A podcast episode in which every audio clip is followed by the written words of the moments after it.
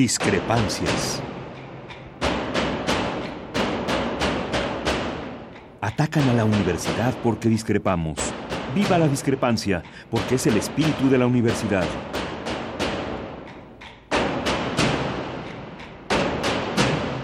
Martes de Discrepancias. Conduce Miguel Ángel Velázquez.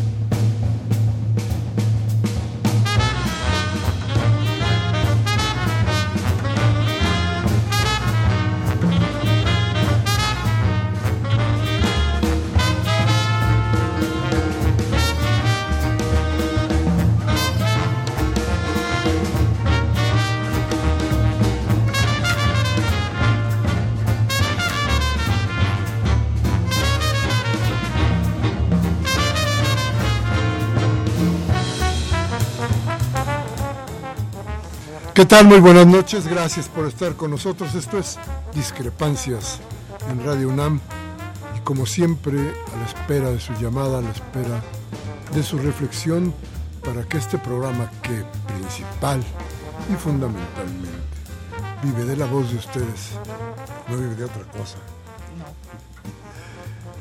tenga con nosotros y con ustedes un binomio que pudiéramos ser de reflexión sobre las cosas. No le doy noticias, porque resulta que todavía no hay triunfador en Estados Unidos. Pero no le doy noticias en, respecto de quién ha triunfado. Pero déjeme decirle que quien triunfe va a ser exactamente o muy parecida a la cosa. Le voy a dar, le voy a, quiero decirle cuál es la diferencia, y la diferencia la vamos a notar eh, con mucha rapidez. Pero en lo en esta cosa del muro, en esta cosa de las deportaciones. Ahí mire usted, ni la señora, ni la señora Hillary, ni el señor Trump tienen muchas diferencias.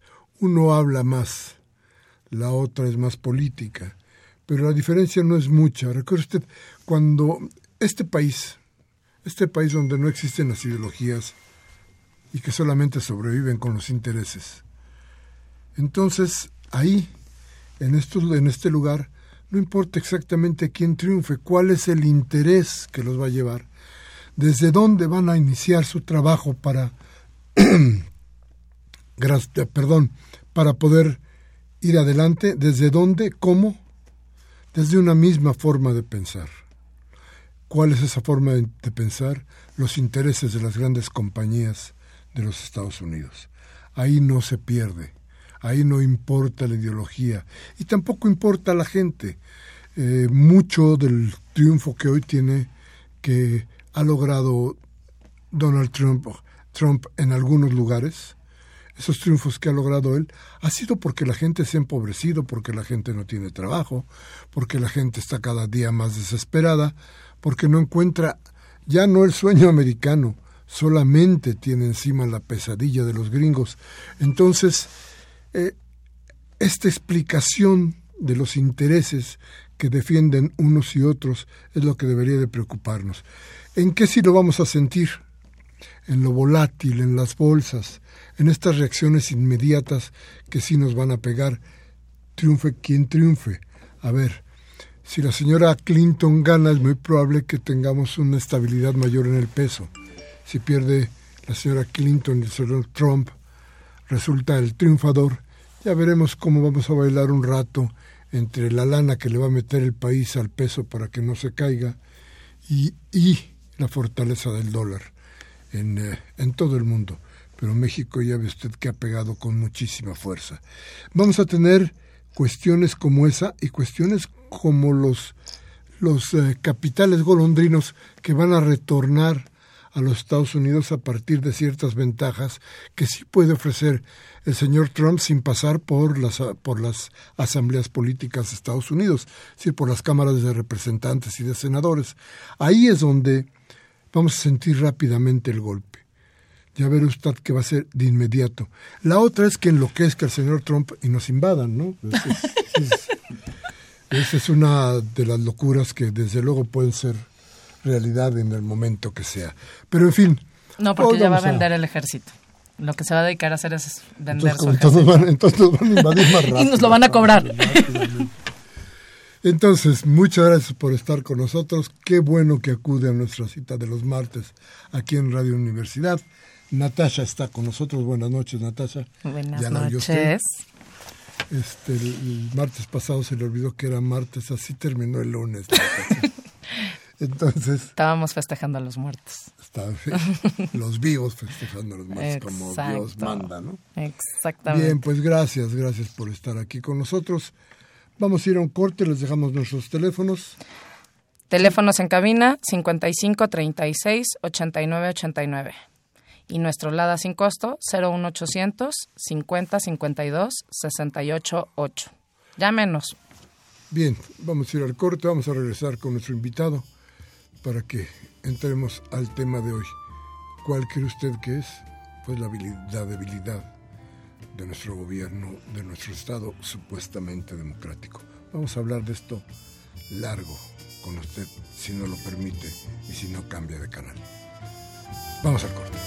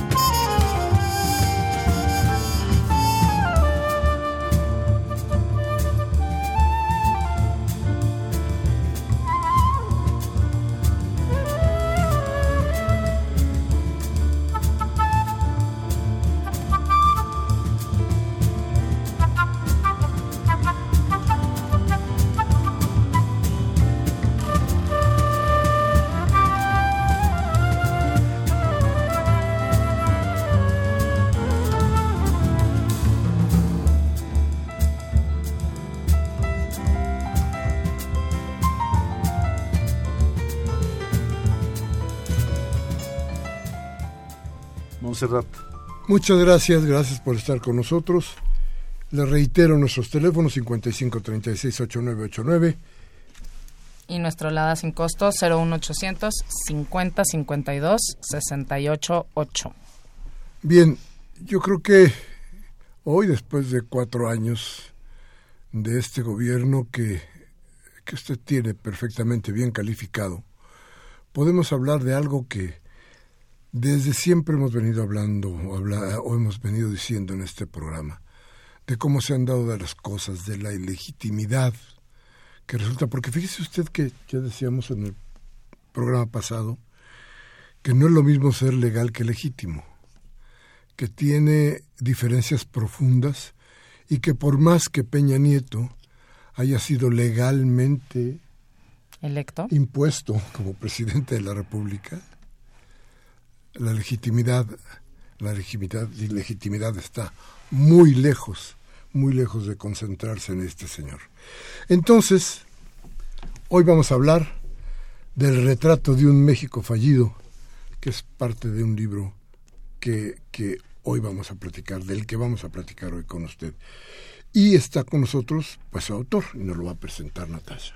Martín Moreno es periodista, colaborador de diversos medios mexicanos desde hace por lo menos 10 años. Actualmente es columnista del periódico Excelsior y su reciente trabajo se titula El derrumbe, retrato de un México fallido. Pero apenas es fallido. nada más. nada más. Pero apenas aparte. bueno, sale ahora. El tiempo en el que lo concebiste, sí. el tiempo en el que tardaste en escribirlo, juntar la información para poder dárnosla como cierta. Yo creo que ya llevo un tiempecito. sí, por supuesto, por supuesto. Miguel Ángel Natasha, gracias por la invitación. Buenas noches a todos. Yo empecé este libro a, recabar información y a empezar a planear entrevistas desde el inicio del sexenio, Miguel Ángel. Y no es que yo tenga una bola mágica ni sea divino que iba a pasar esto en el gobierno de Peña, no, pero eh, quienes tenemos eh, eh, años en esto, sabemos perfectamente cómo se maneja el PRI y sobre todo el PRI del Estado de México, un PRI nocivo, un PRI con emblemas de la corrupción como Carlos Jan González, como Arturo Montiel, un PRI que rechaza la libertad de expresión, un PRI eh, que cierra los espacios a competencia política eh, eh, honesta. Entonces, em, em, yo les planteé a mis editores en, Random que empezáramos a, ver cómo se movía el, gobierno de, de, Enrique Peña Nieto. Empezó muy bien, un gobierno con altas expectativas. El Pacto por México fue de una astucia y de una funcionalidad política indudable, allí estaban las reformas eh, sobre esa base del Pacto por México, pero la soberbia pierde a este grupo gobernante, la soberbia eh, revienta al Pacto por México. Y, regresando a tu pregunta original, ¿cuánto tiempo me tardé? Bueno, pues desde el principio del sexenio empecé a ver esto. Cuando sale Ayotzinapa, cuando sale Casablanca, cuando la economía ya no empieza a crecer, cuando salen tantas cosas eh, eh, ligadas a la corrupción, bueno, pues entonces ya enfoqué, eh, focalicé más mis temas y me fui sobre los temas que más le interesan a, la gente, Miguel Ángel. ¿Tú crees que, que el pacto por México podría haber dado alguna, bien llevado, podría haberle dado alguna expectativa real al país? Porque a final de cuentas tú dices el retrato de un gobierno fallido, y este gobierno, desde luego, apostaba, puso cimientos, no solamente, eh, bueno, en el Pacto por México que significaba las reformas políticas y las reformas estructurales, dicen ellos, que a fin de cuentas hoy han fallado todas y nos tienen a todos hechos una verdadera calamidad. Entonces el Pacto por México era más bien una cuestión de cómo tratar de darle legitimidad a algo que no tenía legitimidad, que era el gobierno de Peña Nieto, pero no de crear un México más sólido, digamos, en lo económico. Era la, la, carta de presentación de Enrique Peña Nieto. Le, le, apostaba las reformas para decirle al mundo, estas son las reformas, yo sí pude hacer las reformas. Reformas que estaban pendientes desde Cedillo, con Vicente Fox, con Felipe Calderón. Yo sí pude hacer las reformas. De alguna u otra manera se logran. La, la herramienta del Pacto por México es, es eficaz. Pero ¿qué pasó después? Cuando el Pacto por México se reconoce como la plataforma de las reformas de Enrique Peña Nieto y de su gobierno, fíjate qué paradójico. El propio Enrique Peña Nieto empieza a horadar el Pacto por México y lo narra en este libro Gustavo Madero, que era presidente del PAN. ¿Recuerdas aquella vez, eh, Miguel Ángel Auditorio, cuando el presidente del PAN denuncia posibles delitos electorales a través de programas sociales precisamente en Veracruz y que surge aquella famosa frase de Peña Nieto cuando le dice a Rosario Robles, no te preocupes Rosario, tú aguanta. Esa frase, esa frase empezó a dar al Pacto por México. Peña pudo haber dicho cualquier cosa, pudo haber dicho, a ver, vamos a investigar, a ver, eh, vamos a tomar esta denuncia, mil cosas. Dijo la frase más desafortunada y menos apropiada. ¿Qué ocurrió? Que el PAN se molesta, se levanta de la mesa del pacto, se sale del pacto finalmente. A los pocos meses el PRD también, molesto por la forma como se llevó la reforma sendaria, dice, yo también me levanto. Y esa gran herramienta que querramos o no le sirvió al gobierno de Peña para ser la base de las reformas, se vino abajo. ¿Cómo le pega esto a las reformas que ya no tuvo el mismo apoyo Miguel Ángel? En las leyes secundarias. En esas leyes secundarias necesitaba también el apoyo del PAN, necesitaba también el apoyo del PRD, y entonces fue cuando ya nos empiezan a amarrar. Una reforma sendaria repudiada hasta por una parte del sector empresarial, una reforma energética mañosa, porque en varias ocasiones se nos dijo va a haber gasolina barata, lo dijo el propio Peña en su primer debate como candidato, no fue así, siguieron los aumentos graduales hasta la fecha de la gasolina, la gente se siente engañada, una reforma, eh, hablabas de la elección de Estados Unidos, Unidos. En el apartado eh, de reforma energética de este libro, El Derrumbe, hablo de cómo interviene Hillary Clinton y cabildeadores para beneficiar a Estados Unidos. Es decir, no, no, no, no nos vayamos con la y tienes toda la razón del mundo cuando dices quien gane nos va a seguir yendo, no de la mejor manera. Cabildean para hacer la reforma, Peña Nieto viaja a Washington ya como presidente electo por ahí de octubre, noviembre de 2012, y allí se reúne con cabilderos de Hillary Clinton, donde se amarra esa reforma energética. Yo hasta hoy no he visto un signo, y lo digo en blanco y negro, Miguel Ángel, no he visto un signo que digas, esto sí va a beneficiar a, millones de mexicanos. Esto sí va a beneficiar con gasolina barata. Traigo entrevistas, por supuesto, no soy especialista en temas energéticos, pero sí hay especialistas y expertos a los que entrevisto para este libro y que me van desgranando y me van diciendo lo más claro posible por qué la reforma energética es una reforma fallida. La reforma sendaria repudiada, que prácticamente fue rechazada por todos, y una serie de, cuestiones que dejaron solo al gobierno y solo un gobierno no puede operar las reformas. Necesita los partidos, necesita el Congreso, aún eh, que cuando fueron aliados al principio del gobierno. ¿Qué pasó entonces? Que las reformas no aterrizan, no se cumplen las expectativas, no se cumplen con los objetivos y entonces hoy estamos ante reformas prácticamente desinfladas. Pero no será también que llegaron, o sea, hay algunas de estas reformas que llegaron muy tarde y por la necesidad de quererlas sacar ¿no? Que fueron en su momento frenadas porque no existía una alianza como el, pacto por frenados México. por el PRI. Por muchas fuerzas, ¿no? O sea, lo que generó el pacto por México fue la legitimidad, pero tampoco ya sin un análisis profundo de voltear a decir, a ver, ¿qué necesitamos reformar? Los tiempos cambian. Sí, de acuerdo. Que no se pudieran dar cuenta que el petróleo no iba que ya no, era como hace 30 años. exacto ya no era esta reforma energética que quizás en los noventas nos hubiera funcionado. O sea, vienen nuevas tecnologías, vienen nuevos momentos a nivel mundial.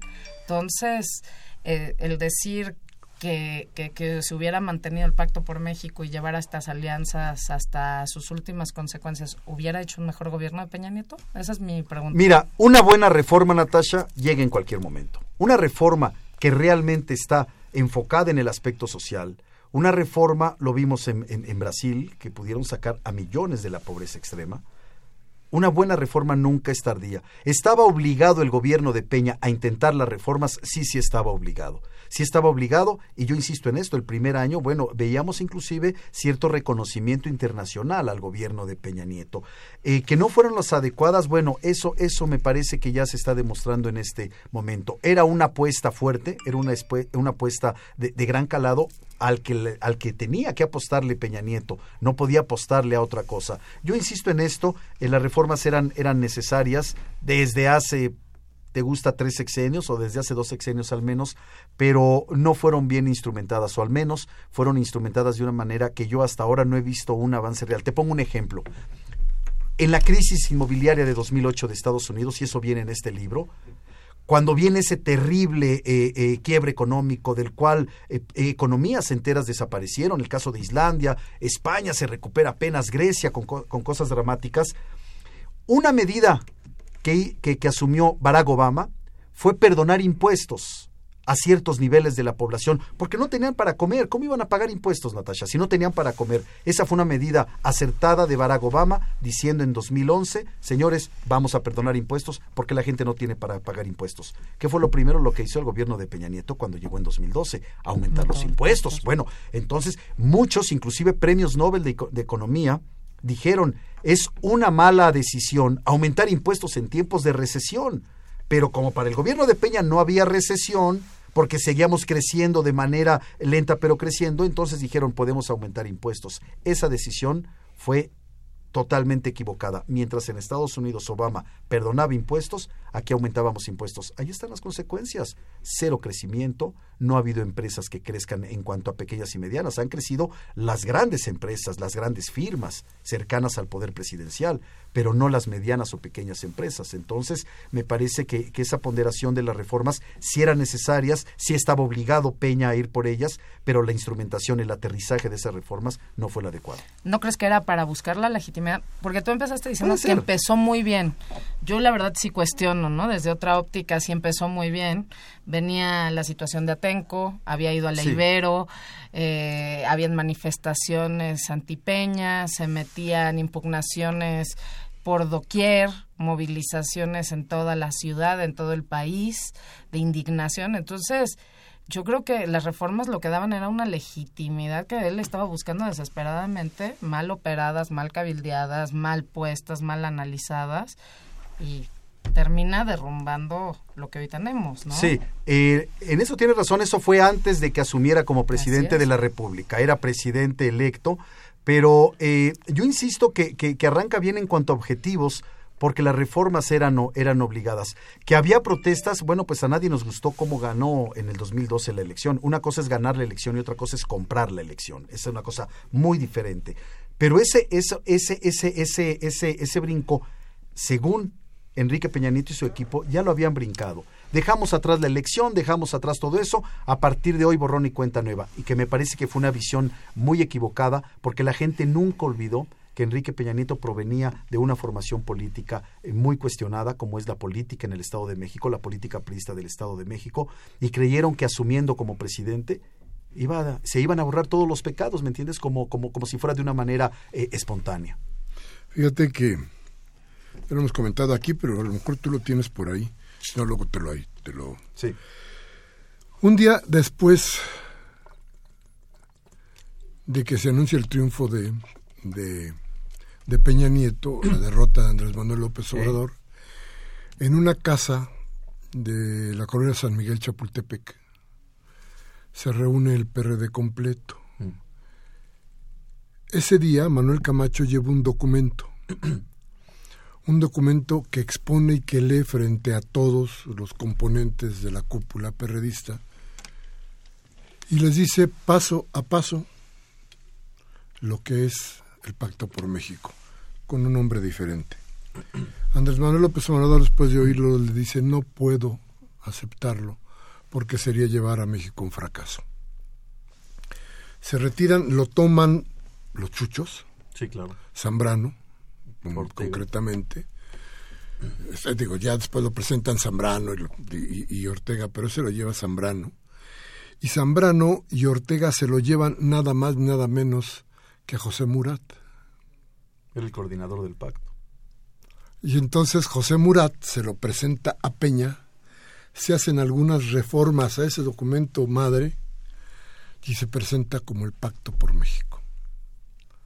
Y entonces Murat se convierte en el coordinador del Pacto por México, porque él es el que recibe, pero, pero además ninguna otra explicación podría haber de que existiera Murat como coordinador de nada. Sí, no, no, bueno, con un desprestigio brutal después de que absoluto, ¿no? se robó Oaxaca porque no le cupo en el bolsillo, pues.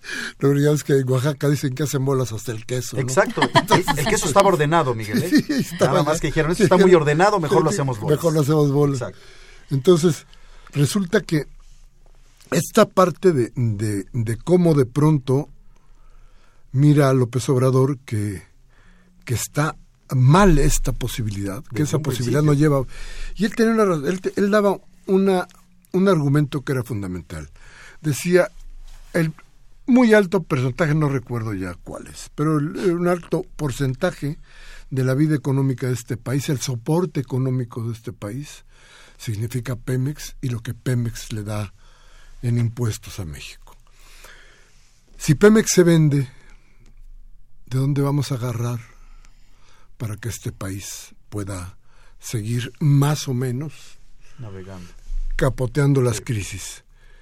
Ese era un argumento que después, que ahora hemos visto que, que tiene, que tenía razón y que nos tiene preocupados y nos tiene alarmados y nos tiene este con un crecimiento por debajo de todos los esperados, nos tiene económicamente de rodillas y nos plantea que tenemos que buscar alguna, alguna otra alternativa.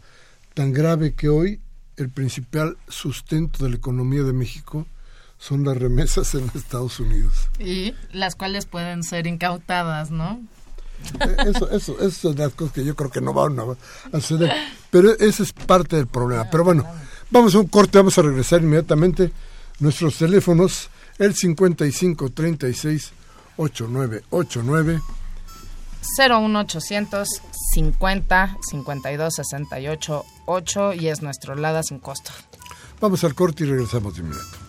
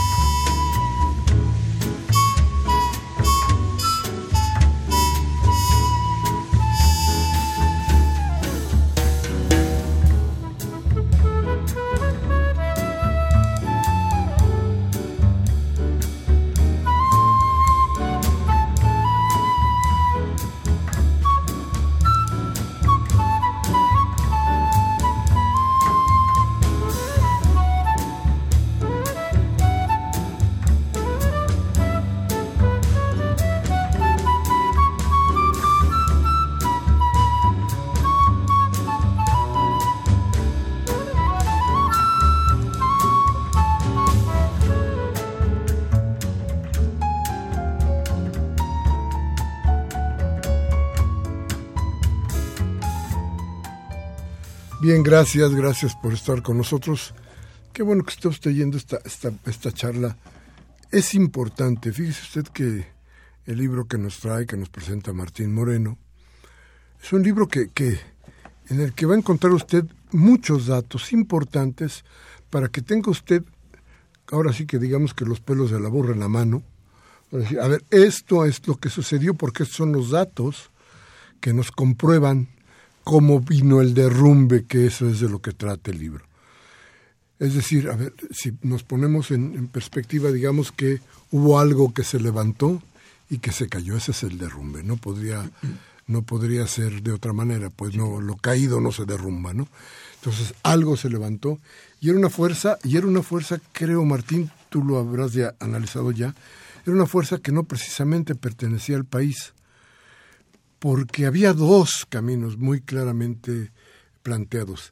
Este que tú dices que, era, era el camino de, los de las grandes corporativos, de los países extranjeros que exigían cierta democracia, cierto tipo de negocios, ciertas aperturas que según ellos tienen que ver con la democracia, pero que tienen que ver más bien con sus intereses.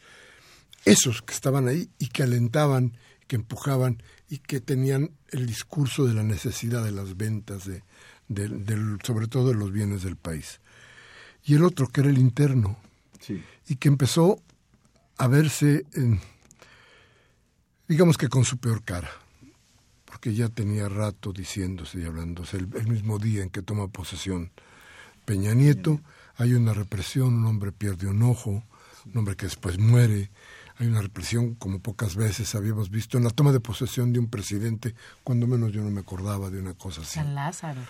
Sí. Totalmente cubierto, sitiado, terrible, terrible. esos, esos días que eran terribles. E, entonces había dos caminos. Este, decía yo, que es el de fuera, el que requería de este México que hoy más o menos está, pero que da muchos tumbos. Y el otro México, que estaba repudiando lo que, lo que había sido una elección, que era terrible. Y tú decías, bueno, ¿y, quién eligió entonces a este hombre?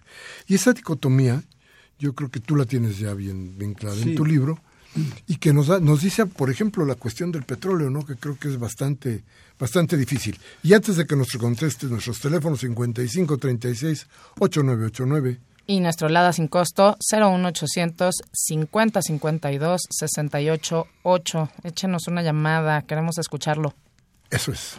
Martín. Fíjate, Miguel Ángel, Natasha Auditorio, eh, hablabas de Pemex antes de irnos al corte. La semana pasada, José Antonio González Anaya, el director de Pemex, presenta el plan financiero de Pemex para los próximos dos años. Yo no sé si el señor González Anaya no lee, que es un sello de este gobierno, o, o, nos está mintiendo, porque Pemex está financieramente quebrado, Miguel Ángel. No puedes tú hacer un plan financiero de una empresa quebrada. No puedes hacer un, un, Pemex, un, un, plan financiero de una empresa quebrada. En la página 228 de este libro, El Derrumbe, dice, si Pemex fuera un paciente médico estaría en agonía y el siguiente sería su diagnóstico general en cifras. Pérdidas por 712 mil millones de pesos, alrededor de 37 mil millones de dólares al tipo de cambio de marzo de 2016. Casi el triple de lo registrado en 2014, cifra actualizada. Reducción de ventas totales de 30%. En solo un año, las ventas de la empresa cayeron 461 mil millones de pesos. De diciembre de 2014 hasta 2016, en Pemex fueron despedidos alrededor de 20 mil 642 trabajadores y funcionarios. En el último mes de 2014 había 153 mil empleados. Un año después bajó a 142 mil.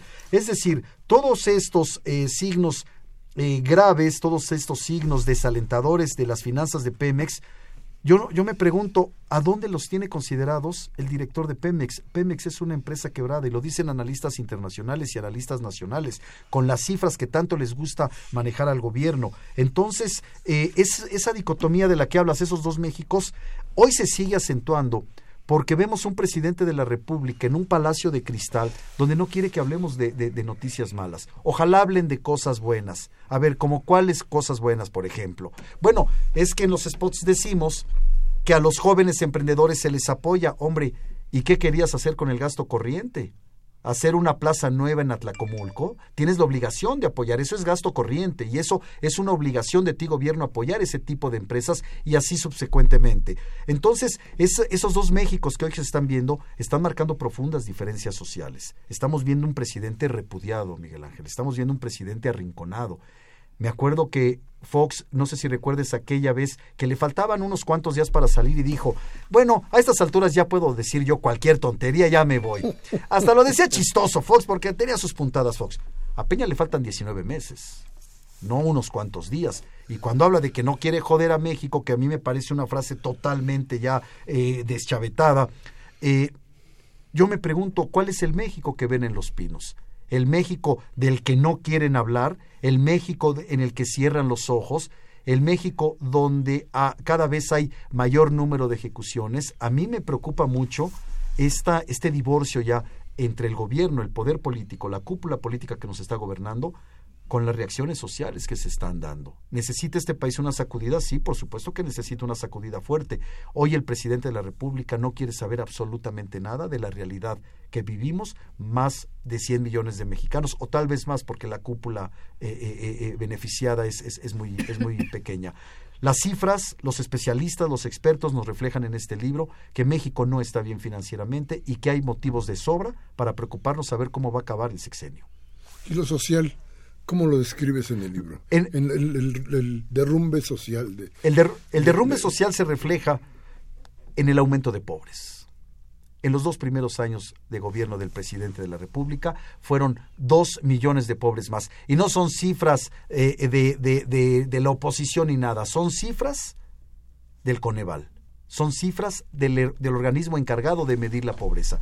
Dos millones de pobres más. ¿Qué significa dos millones de pobres más? Bueno, significa más mexicanos que este día, pues tal vez solamente comieron, hicieron una comida al día, comieron un puñado de frijoles, un poco de arroz, unas cuantas tortillas, pero eso no lo ve el, eh, gobierno. Esas cifras son, son, son, son, preocupantes. Dos millones de, de, de, de pobres más. Ligado a la seguridad, los desplazados, Miguel Ángel. Se habla aquí de decenas de miles de desplazados, de gente que no puede vivir donde nació o donde, o donde ha crecido porque no hay la condición de seguridad ni mucho menos las condiciones económicas para, para desarrollarse. Están los desplazados, están los desaparecidos, un renglón muy doloroso al cual no ha querido entrarle el gobierno a pesar de, la que, de que la CIDH ha dicho, señores, hay tantos desaparecidos, tienen que darnos un informe serio, un informe a fondo, no se ha hecho. Todos esos pequeños divorcios se han reflejado en el aislamiento del presidente y la gente en su mayoría no se equivoca, Miguel Ángel. Solamente dos de cada diez, según las encuestas, respaldan al gobierno de Peña Nieto. El presidente con menos respaldo, ya olvídate de la historia contemporánea, no lo adornemos, en toda la historia de este país. Y te incluyo a Salinas en su recta final, que ya empezaba un poquito a bajar, y te incluyo a Cedillo al principio que recibe un país con una crisis financiera muy fuerte. Salinas llegó a tener picos de 85, de 85% a la mitad de su sexenio.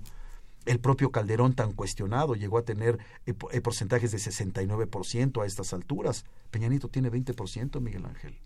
20%. Y un presidente sin credibilidad, sin margen de acción, pues lo único que quiere es ya llegar a la otra orilla y decir, señores, yo ya me quiero ir. Afortunadamente este sexenio va a ser dos meses menos, porque eh, de acuerdo al calendario electoral que serán las elecciones presidenciales en junio de 2018, el presidente deja los pinos en el último minuto de septiembre, no de noviembre como era tradicional. Aunque ya digamos que ya el daño ya está hecho. No, bueno, pues ya para qué, ¿no? Y también veamos que viene en 2018, ¿no? Y, esa es otra discusión muy, Exacto. el, sí, es, es, es interesante. Lo que tú nos describes en el libro es eso, un gobierno fallido. De lo que nos hablas es de cómo falló una estrategia. Exacto. Que no crees tú que se dibujaba desde, desde la campaña, no olías tú, ese, no tenías ese, ese tufo al fracaso. Por eso le planteé a los editores, desde que arrancó el gobierno de Peña, quiero, quiero hacerle marcaje personal a Peña, porque va a haber un momento, va a haber un punto de quiebre ahí. Obviamente, ni siquiera soñábamos con Ayotzinapa, no había Casablanca, pero la forma de conducirse en estos años de, periodista, y tú lo sabes bien, Miguel Ángel, eh, se va dando uno cuenta del tipo de política y de políticos que hay en México Eh, yo llegué a estar en reuniones privadas eh, donde había políticos del Estado de México y decían cada cosa que decías, bueno, no, no, no puede ser, no, no pueden concebir así la política. El erario es, primero hay que amarrarnos nosotros y luego a ver cuánto sobra, en fin, y lo dicen así abiertamente. No se necesitaba, insisto, en tener una bola de cristal. Era nada más revisar, revisa cómo, cómo fue la trayectoria de, de Peña como gobernador del Estado de México. Martín, ¿cuándo detectas tú esta desconexión? De Peña, su gabinete, con el resto de nosotros los mortales que estamos en la Yo creo que la primera señal de alerta se, se dio cuando se da a conocer el reportaje de Casablanca y que no, lo entendi no entendieron la dimensión en los pinos. No entendieron que les dieron un mazazo en la nuca del cual no se han levantado, Natasha. Entonces no supieron cómo reaccionar quitando a, Carmen de un micrófono, ¿se iba a acabar el problema? No, no se iba a acabar. La percepción de la gente estaba allí metida. Tú, presidente de México, tienes siete millones, tienes una casa con siete millones de dólares. Pues es de mi esposa, es de la familia, mano. Y tú eres el presidente de México. No se dieron cuenta, con Ayotzinapa pasó lo mismo. Esa fue la primera llamada. Ayotzinapa pasó lo mismo. En este libro, en el capítulo de Ayotzinapa, la madrugada del 27 de septiembre de 2014, el entonces Procurador General de la República, Murillo Caram, en su casa recibe una llamada desde la Procuraduría de Justicia de Guerrero. Le explican lo que ocurrió en Iguala horas antes, que había estudiantes muertos. ¿Recuerdas que en Iguala hubo dos o tres estudiantes muertos en Periférico Norte? Le dicen, hay muchos desaparecidos, todavía no se sabía que había 43, hay estudiantes desaparecidos. Había elementos suficientes, Natasha, para decir, a ver, a ver, espérame, explícamelo más despacio, eh, ¿cómo que estudiantes? Estudiantes y PRI nunca se han podido tomar juntos. La respuesta textual del Procurador General de la República fue, ese es problema de ustedes no nos estén dando lata. Eso te refleja perfectamente cómo, cómo eh, eh, malabordó el gobierno de Peña. Esa misma mañana, el presidente Peña Nieto se va a jugar golf a Ixapan de la Sal. Allí le dicen, señor presidente, esto, esto, esto y esto en Iguala. Pasó esto, hay estudiantes desaparecidos. ¿Qué hizo Peña?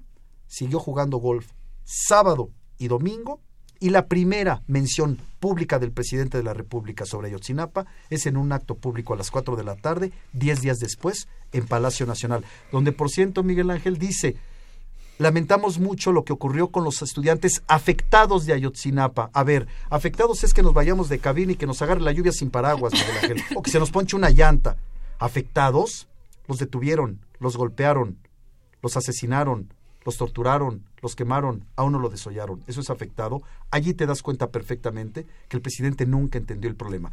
Cuando lo asumieron más por la, por la presión de la opinión pública y de la presión internacional, lo hicieron mal.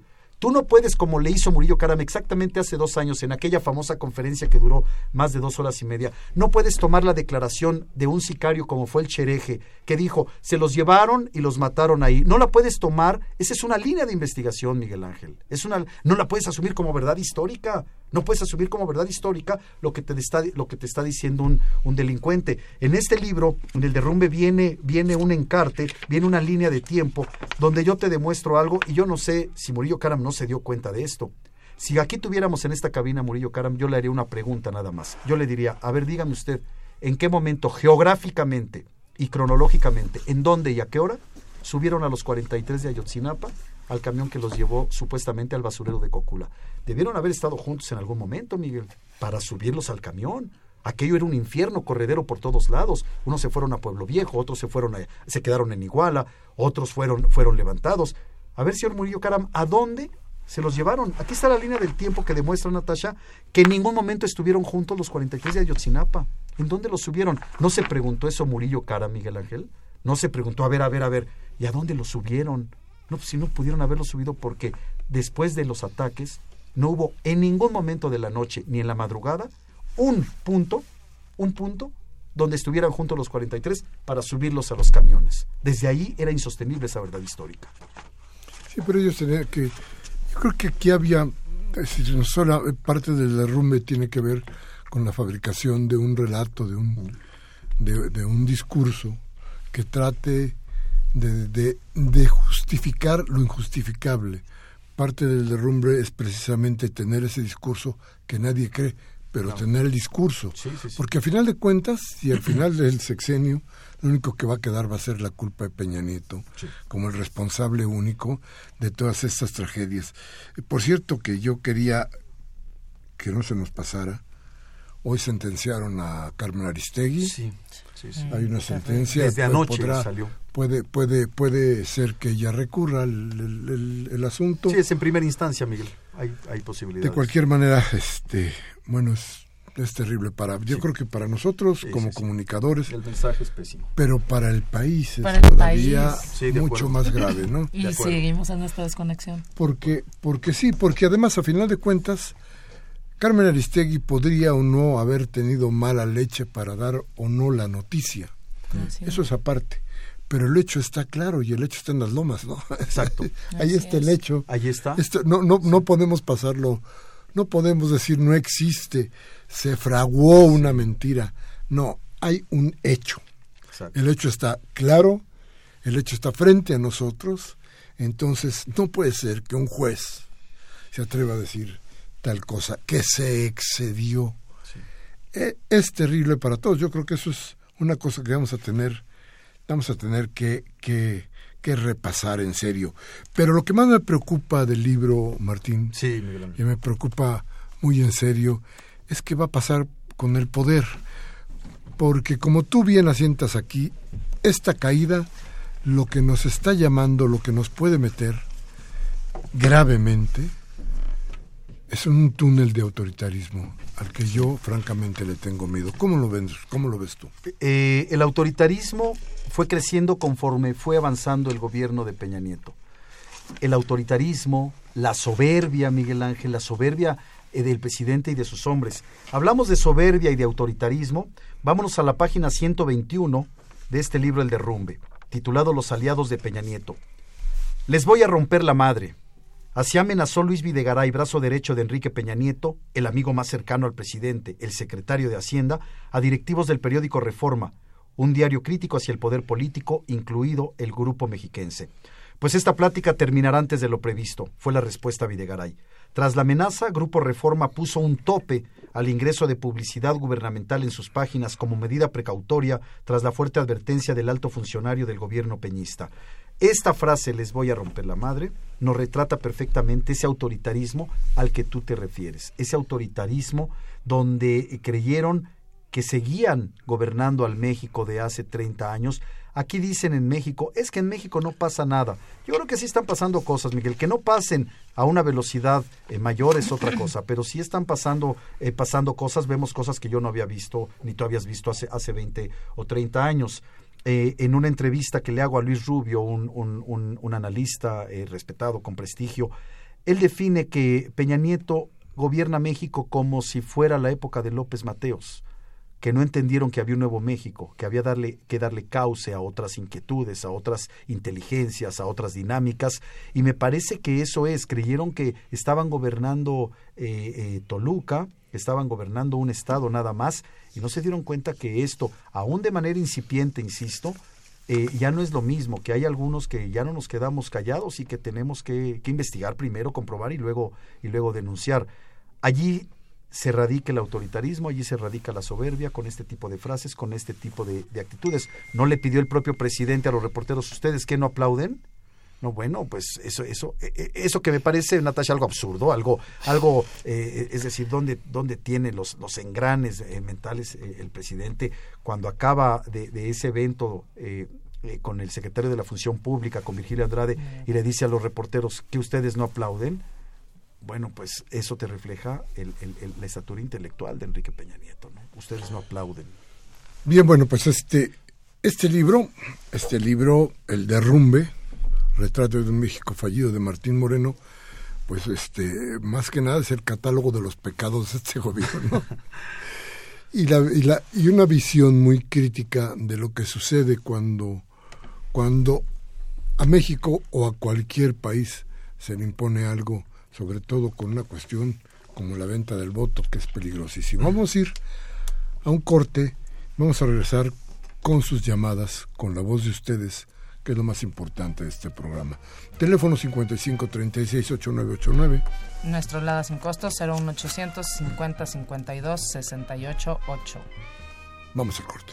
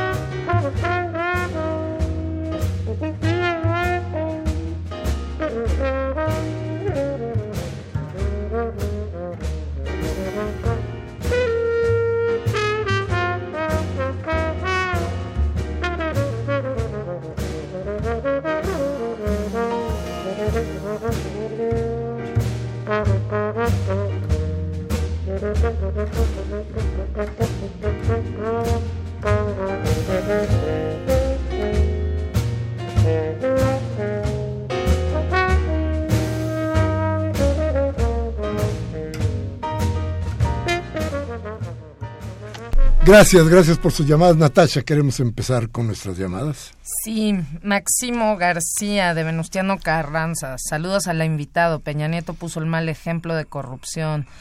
De anti muchos funcionarios se soltaron a imitar al presidente. Ni se diga a los gobernadores. Están en competencia quién roba más. Necesitamos un cambio completo. ¿Y quién está más desconectado, no? Claro.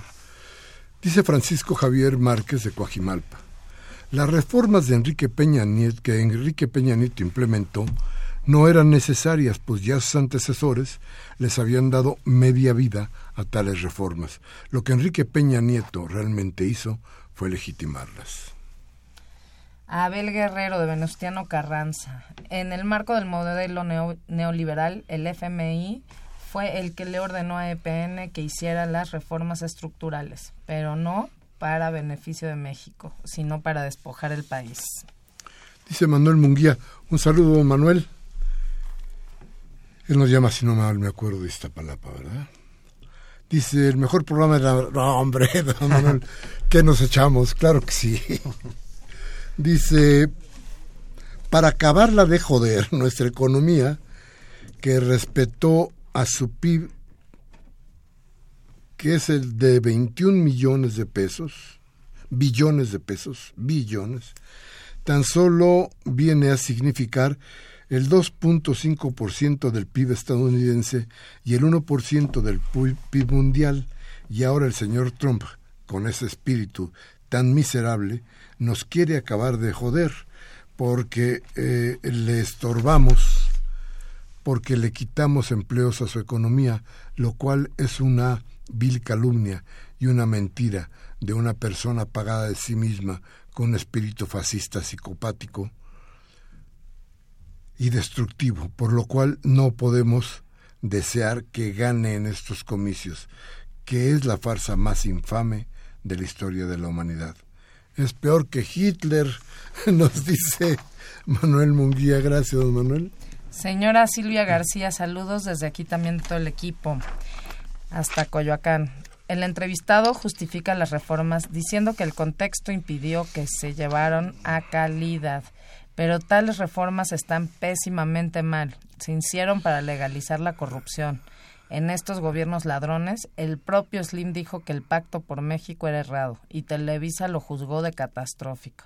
Esas reformas son para joder al pueblo de México. Gracias, señora Silvia. Saludos para usted también. Gilberto Monte Coajimalpa. Dice, felicitarlos por este programa. Está muy bueno, dice. Con Cedillo empezó la quemazón de México. Con Fox vivimos en Foxilandia. Con Calderón en Carolina, Calderolinandia. Y con Peña en el despeñadero. Rubén Pinto de Catepec, hasta las 20:16 de la noche va ganando el candidato de Peña, Trump. Pero gane quien gane, nos va a ir como en feria. ¿Qué ni qué? Bueno, la feria creo que estaría más divertida. Carlos García de Miguel Hidalgo dice, una crítica para Martín Moreno. Va. Se le ha pasado denostando a AMLO por, intervenir, que- por, in- por internet, diciendo que es un mesías, lo cual es falso. ¿Cuándo invitan a López Obrador al programa? Creo que me está hacer, ¿no? confundiendo con, con otra persona, Miguel. ¿eh? Con No, yo, con Francisco, sí, yo, Sí. No, yo nunca he, he puesto ni que es un mesías ni nada. Sí he hecho cuestionamientos, pero no soy dado a, a poner apodos. Jamás he puesto un apodo. Creo que, que hay una confusión ahí. El licenciado Augusto Holguín también de Santa Úrsula, Coyoacán. Felicitación al gran escritor. La sentencia en contra de Aristegui que se publique es una oportunidad de adherirla al libro y que sea extensiva a todos los autores. Urge que este programa dure dos horas. Ah, bueno. Vamos a hacer, y luego pasamos la cooperacha. ¿no? Exacto. Sí, o sea, La canastita. Vamos a poner por ahí la cosa. Gabriel Campos, déjame decirle que a lo mejor lo está confundiendo con Francisco Martín Moreno, Es posible.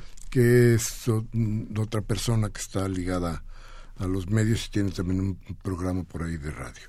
Pero no, nos dice Martín que Sí, yo él nunca lo no- he visto. Ahí, ahí están mis columnas. No soy proclive ni a, ni a poner apodos ni nada. Me, me, me parece que, sí, que es innecesario. Y hasta donde yo recuerdo, jamás le he puesto a Mesías, a, a López Obrador. Sí lo he criticado, pero por otras situaciones, como he criticado al PAN, al PRD. Yo ni panista, ni prista, ni perredista. Soy un necaxista regresado a la vida, Miguel Ángel. Ya veo. Bueno, aquí hay gente del Atlante, es que regresado a la vida ya. Gabriel Campos de Benito Juárez dice, preguntarle al entrevistado, se presume mucho del sueño americano en la actualidad. ¿Cuál es el sueño mexicano? Sa- sube la luz. ¿En qué se va a basar si todavía no ponen los medidores? De las reformas aprobadas por todos los partidos, se rumora que hubo repartición de dinero. ¿Es cierto? Bueno, pues son preguntas ahí. Ahí te las dejo. Sí, está bien. Everardo López, don Miguel Ángel, los estadounidenses le han dado la victoria a Trump, con lo que se conjura el peligro de que la señora Clinton, que tan dañina ha sido para México, pudiera ganar la presidencia. Por otra parte, me, encana- me encantaría conocer a los conductores del programa y a continuación nos deja su teléfono y lo deja a disposición de los conductores. Por ahí les regalaremos una llamada mañana. Sí, sí, sí, con todo gusto. Vamos a invitarlo por acá para que venga a hacernos compañía. Y entonces estábamos con la señora Cárdenas de Naucalpan. señora Cárdenas, un beso como siempre. Dice, tenemos una situación grave. Quien suba al poder encontrará un gobierno desmantelado, constitución destruida, corrupción y políticamente débil. Urge quitar a Enrique Peña Nieto y compañía. El señor que habla parece vocero del gobierno. El gobierno de Peña no es legítimo. Llegó mediante el fraude. Las reformas no proceden ni procederán. Augusto Holguín, no, ya este ya lo leí, perdónenme. Antonia Garrido de Atizapán, felicito el programa. Peña, desde que era gobernador, hizo barbaridades en Atenco y ahora el decreto del volcán de Toluca. El país lleno de sangre, feminicidios, es un caos. Que ni qué. Ana Lilia de Aragón. Quiero saber qué le pasa a Aristegui con esta situación de Peña Nieto. Felicidades al programa, un saludo a todos los invitados. Gracias, gracias. No, no le va a pasar nada, ¿eh? únicamente va a tener que sacar un, una, una comunicación. En el libro, que- en el libro de Casablanca, se, eh, la sentencia es eh, te eximo a ti Aristegui y a ti editorial de pagar una penalidad por daño moral, pero en el libro sí vas a poner un adendum, digamos, Sí, y tiene que haber una, una, Este, una reedición. sobre la sentencia, sobre la sentencia. Eh, que sí, coincido contigo, es muy, es muy riesgoso porque es una advertencia a, los demás, ¿eh, Miguel Ángel? Sí, claro. Miren lo que les puede pasar, ¿eh? Y en un juicio se gasta dinero, Miguel Ángel, con abogados, es desgastante y todo. Y es un aviso de, miren lo que le pasó. Bueno, acá mucho cuidado porque podemos hacer lo mismo. Es, es, es eso, más que penalidad económica, incluir un, un adendum sobre la sentencia. Pero es en primera instancia, es, es apelable todavía. Sí, además, este, déjeme decirle que yo creo que es importantísimo que tengamos en cuenta que un asunto tan grave como el de Casa Blanca y cómo se ha dado ahora, no solamente nos advierte, yo creo que le pasó lo mejor Aristegui en términos de lo que sucede en todo el país y lo que se le ha sucedido a los comunicadores que de pronto dejan de hablar y de pronto dejan de existir.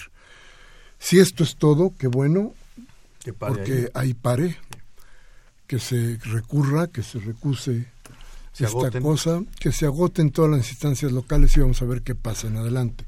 Pero por lo pronto tengamos en cuenta que esto es esto es una advertencia, como nos decía Martín, y debemos de tomarla todos en cuenta. No solamente quienes estamos dedicados a este negocio, sino, sino toda la gente. ¿no? Esto aumenta, ya dijimos, estamos metidos en un, en un túnel de autoritarismo que quién sabe cuándo podamos salir de él. ¿Con qué cerramos, Martín? Cerramos primero con un agradecimiento a ustedes y sobre todo al auditorio por este espacio, hablar del derrumbe, retrato de un México fallido. Y son eh, muchos temas, son eh, temas que se consideraron los que más eh, le importan y los que más le afectan a la opinión pública. hay, hay, entrevistas, hay testimonios, el periodista no es especialista en todos los temas, pero me parece que si Peña Nieto insiste en evaluar a los maestros, está bien, pero entonces evaluemos nosotros a Enrique Peña Nieto, evaluemos nosotros a Peña Nieto y me parece que el derrumbe, por lo que me han dicho, cumple con ese objetivo de evaluar el gobierno, a dónde estamos parados y sobre todo, Miguel Ángel, hacia dónde vamos, porque las nubes están muy grises a, a lontananza. Bien, pues muchísimas gracias. Gracias a usted por estar con nosotros. Gracias, Martín. gracias a ti, Miguel. Gracias, Natasha. Gracias a Natasha. Gracias a usted, desde luego, por estar aquí hoy, 8 de noviembre del 16. Andrés Ramírez Monroy estuvo en los controles técnicos. Así me la puso, ¿eh? le reclamas a él. Miguel Ángel de Jesús Rentería en la asistencia de producción. Baltasar Domínguez en la producción y en los errores de este programa. Su servidor Miguel Ángel Velázquez que les pide, les ruego por favor, si lo que hemos dicho aquí les ha servido, tómese un café mañana con sus amigos. Hable de lo que aquí hablamos. Eche a andar la maquinaria del cerebro la reflexión, la idea. Pero si no tiene ganas de pensar, si no le gusta reflexionar, la democracia le da opciones. Cámbiale a Televisa Radio Fórmula MBS para que le corten de una sola vez y de un solo tajo cualquier aspiración democrática. Hasta la próxima.